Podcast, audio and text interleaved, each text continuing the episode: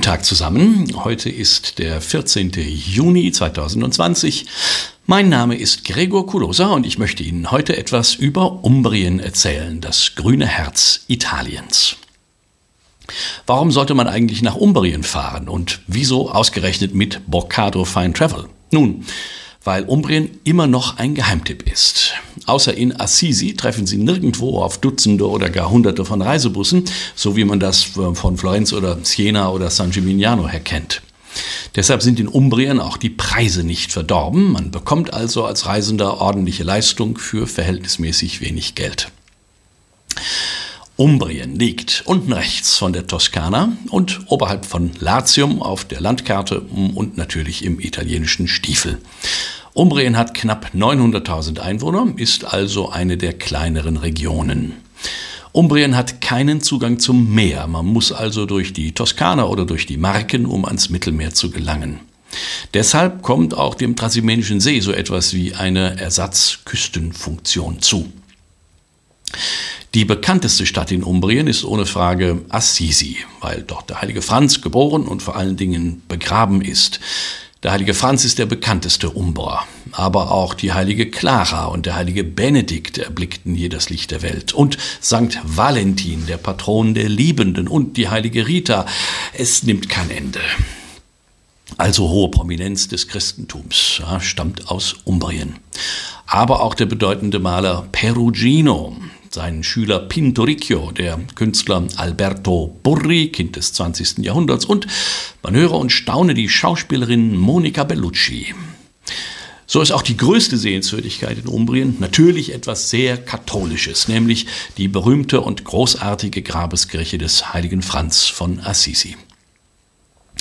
Umbrien ist in seinem westlichen Teil hügelig, hm, wie die Toskana zwischen Florenz und Siena. Im östlichen Teil steigt der Apennin hinauf bis ins Hochgebirge. Der höchste Berg Umbriens hat immerhin knapp 2500 Meter Höhe. Der Tiber fließt durch Umbrien hindurch. Der Tiber, den man immer in Rom vermutet, da auch. Aber durch Umbrien fließt er im nördlichen Verlauf, wird heute noch entlang der Ufer Tabak angebaut. In der Antike bildete der Tiber die Grenze zwischen den Etruskern und den Umbrern, westlich vom Tiber die Etrusker, östlich die Umbra, die alten Umbra. Ab dem vierten Jahrhundert vor Christus wurde Umbrien dann ähm, von den Römern dominiert, ähm, eingesagt, erobert, romanisiert. Ähm, über die Jahrtausende war Umbrien immer wieder Schauplatz bedeutender Ereignisse. Beispielsweise besiegte der berühmte Hannibal ein römisches Heer bei der berühmt-berüchtigten Schlacht am Trasimenischen See. Das war im Jahre 217 vor Christus. 552 gab es eine bedeutende Schlacht bei Gualdo Tardino, bei der der Gotenkönig Totila seinen Tod fand was das Ende des Ostgotenreiches in Italien einleitete Ostgoten, hm, da war doch was. Wer war denn da noch?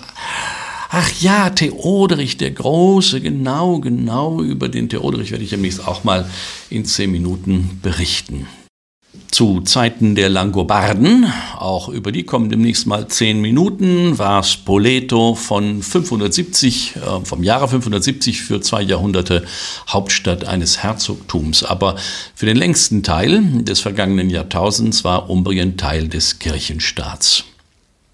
1181 wird in Umbrien der heilige Franz geboren. Geboren wurde der aber noch ganz und gar unheilig unter dem Namen Giovanni Bernardone. Der Name Francesco ist gewissermaßen ein Künstlername. Umbrien segelt touristisch im Windschatten der Toskana, gewissermaßen als Wurmfortsatz. Bei Toskana-Reisen macht man schon mal einen Schlenker nach Assisi wegen der berühmten Giotto-Fresken in der Grabeskirche. Hm, dieses Stiefmütterchen-Dasein hat Umbrien aber keinesfalls verdient, denn es gibt in der Region unzählige tolle Sachen zu sehen und zu unternehmen. Da ist zunächst mal die wunderschöne Landschaft. Ja, Im Westen anmutig, hügelig wie Teile der Toskana. Idyllisch bis landschaftlich spektakulär meandriert sich der Tiber durch Umbrien hindurch. Und das Hochgebirge, das ist was für Wanderer und Kletterer. Und dann gibt es in Umbrien viele uralte Städte und Städtchen, von denen die allermeisten ihre mittelalterlichen Stadtzentren bewahrt haben. Und da ist ein Städtchen schöner als das andere. Und jedes einzelne hat in seinen Mauern etwas äußerst Sehenswertes, sei es Architektur oder Malerei oder irgendwas anderes Spektakuläres. Gehen wir doch mal von Norden nach Süden durch die Landkarte. Da ist am Tiber gelegen Città di Castello wirkt von, vom Stadtbild her eher, eher, toskanisch, ist auch auf der Grenze zur Toskana. Città di Castello, wo es einen ungewöhnlich schönen Silberschatz zu sehen gibt. Gubbio ist eine der sehenswertesten Städte der Region. Ein berühmter Mann mit schwer versehrter Nase wurde dort geboren. Federico da Montefeltro, ähm, der ist von einem berühmten toskanischen Meister von Piero della Francesca in einem weltberühmten Doppelporträt verewigt worden. Ähm, das ist in den Uffizien zu sehen, äh, haben Sie alle schon mal gesehen, ähm, weltberühmt bekannt. Gubbio ist an einen steilen Berg gebaut worden und das Rathaus ist ein veritabler Wolkenkratzer, Zyklopenarchitektur aus dem 14. Jahrhundert. Perugia war schon zu Zeiten von Kaiser Augustus groß und wohlhabend. Die Stadt liegt hoch über dem Tibertal, strategisch sehr gut gewählt. Trotzdem ist Perugia im Laufe seiner Geschichte ein Dutzend Mal belagert und äh, erobert worden.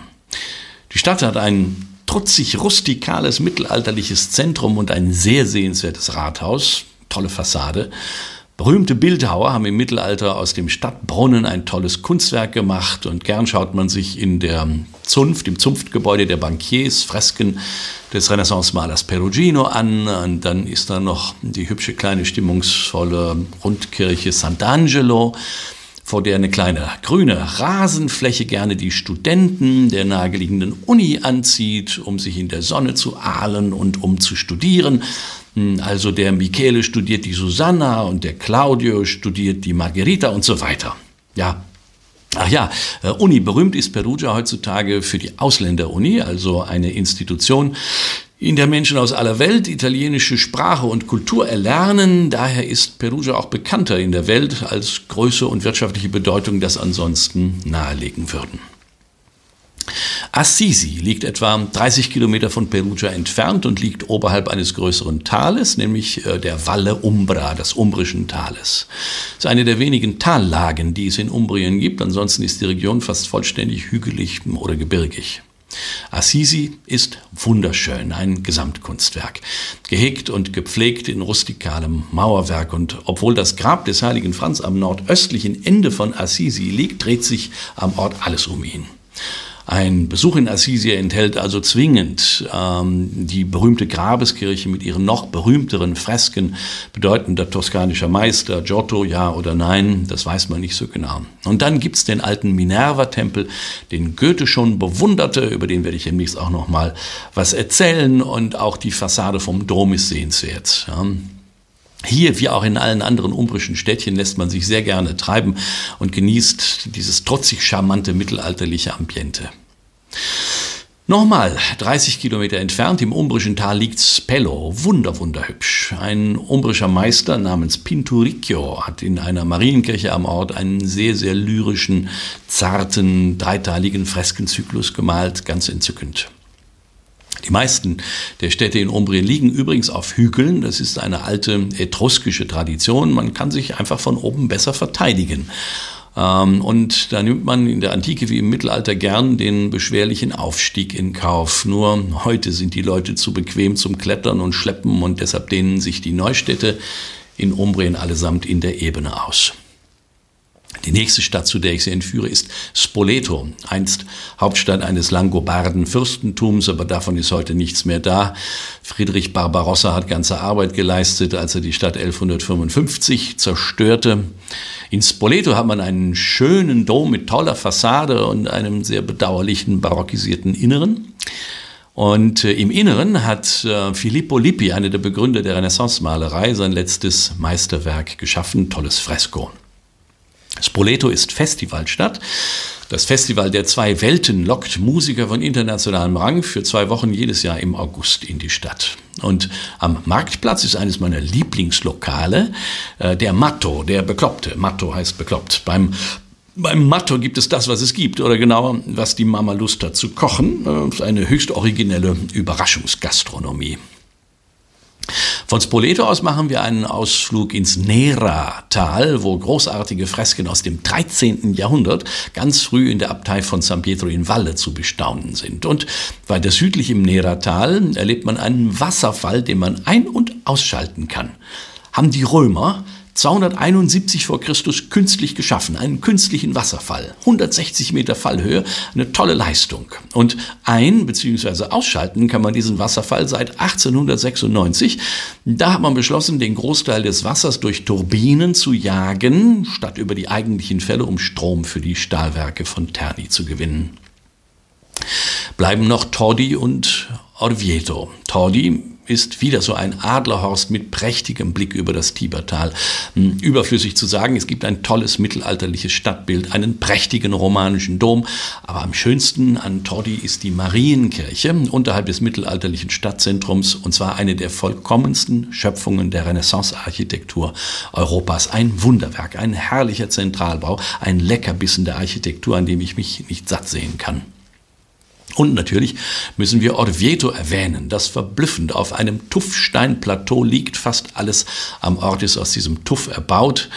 Zentrum des Orts ist der gewaltige Dom, einer der bemerkenswertesten Dome Europas. Konsequent äh, die, die Fassade nicht, aber die Außen, außen wie innen schwarz und weiß gegliedert, sehr, sehr eindrucksvoll. Und an der Fassade kann man sich nicht satt sehen. Der, der Hauptfassade der Kirche Gold, Marmor und die, die berühmten sogenannten Sockelreliefs, also handwerklich meisterliche Reliefs, die von der Erschaffung der Welt, vom Alten, vom Neuen Testament und vom Ende aller Zeiten erzählen.